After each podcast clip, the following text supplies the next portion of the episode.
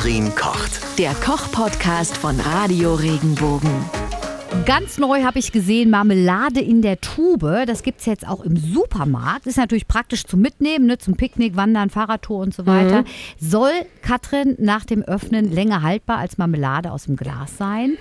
Kleiner Öko-Aspekt noch, die bestehen zu 100% aus recyceltem Aluminium. Und das ist natürlich, das wissen wir, Aluminium ist unbegrenzt recycelbar, kommt ganz bequem in den gelben Sack. Was ich auch nicht wusste, 75% des bis heute produzierten Aluminiums ähm, ist immer noch in Gebrauch. Ist schon eine Hausmarke, oder? Also 75%. Aber zurück zur Marmelade in der Tube. Ähm, Katrin, Hast du schon mal gesehen, schon mal probiert? Meinst du, dass es geschmacklich Ähm, anders ist? Ich habe es noch weder gesehen noch probiert. Ich muss aber auch sagen, ich gehe nie am Marmeladenfach vorbei, weil äh, Marmeladen machen wir selbst oder sie kommt von Mama. Meinst du, dass man das merken würde vom, vom Geschmack? Das glaube ich nicht. Also ich meine, es ist ja nur eine andere Art der Abfüllung.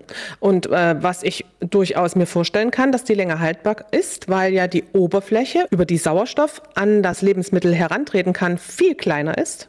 Du hast ja im Prinzip nur diese kleine Tülle, wo, wo du es rausdrückst. Und das ist die ganze Fläche, über die Sauerstoff ans Lebensmittel kommen kann. Und je weniger daran kommt, umso weniger Zersetzungsprodukte hast du natürlich. Deswegen bewahrt man ja Marmelade auch im Kühlschrank auf, damit sie eben nicht schimmelt. Wenn ich sie draußen habe, schimmelt sie halt schneller. Und da ist dann die, je nachdem, wie groß die Oberfläche vom Marmeladenglas ist, schimmelt sie noch schneller oder weniger schnell. Und ist auch eine Frage, wie viel Zucker dran ist und, und, und. Es gibt viele Einflussfaktoren. Aber in der Tube sind die Einflussfaktoren deutlich geringer.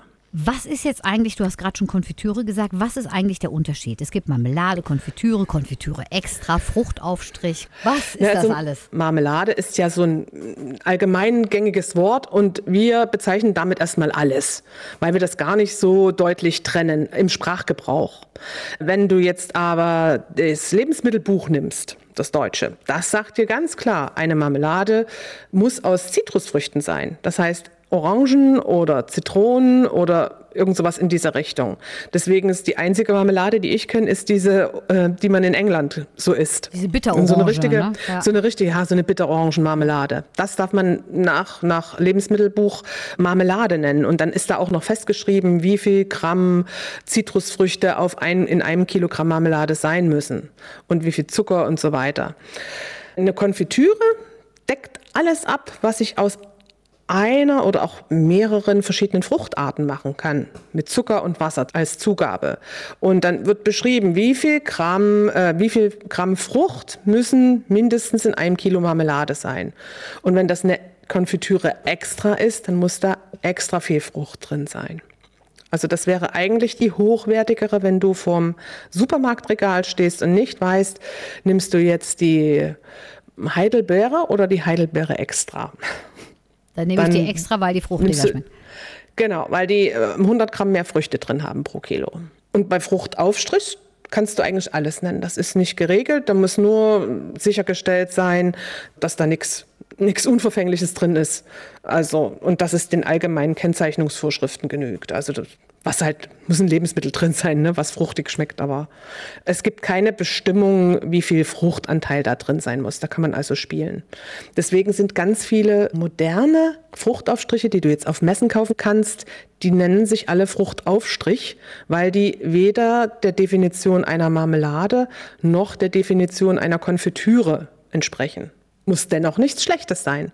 Denn es gibt ja auch so sehr, sehr gute Kombinationen, zum Beispiel ähm, Frucht mit Honig oder so. Habe ich jetzt äh, von einem neuen Start-up aus Hamburg was gekostet oder was bekommen. Honig mit Himbeere. Sensationell. Und aufs Brot dann. Aufs Brot oder zum Kochen. Also so wie du auch mit Honig Sachen kochen kannst. Zum Karamellisieren von Zwiebeln zum Beispiel oder von Nüssen. Also, aber du nimmst es normal, ist es fürs Brot gedacht, ja. Cool, ja, ist eine interessante Kombi, ne? Mit, mit. Wobei bei Himbeeren denke ich schon wieder an diese ganzen Körnchen. Ich liebe ja Himbeeren, aber diese Körnchen, äh, die landen immer zwischen den Zähnen. Also ich esse am liebsten so Konfitüre ohne äh, Steinchen, weißt du, so gepresst. Ja, und, da, und das ist, wenn du die selbst machst, pürierst du die Himbeeren und streichst sie durch ein Sieb, dass die Kerne draußen sind und nimmst dann dieses Püree für die Herstellung einer Konfitüre oder vielleicht auch eines Gelees. Wobei Gelee macht man ja meist aus Fruchtsäften, ne? Dann mit dem Gelierzucker und, oder Zucker und einem Geliermittel. Da denke ich Das wieder gibt's ja auch ans, noch. Äh, Peanut Butter Jelly äh, Brot. Das ist ja in, ja in den USA hat ja jedes Kind ein Peanut Butter Jelly Brot dabei, ne? Mit leckerer Ja. äh, Erdnussbutter und dann ein bisschen Genau. Gelee drüber. Das ist ja auch Genau. immer.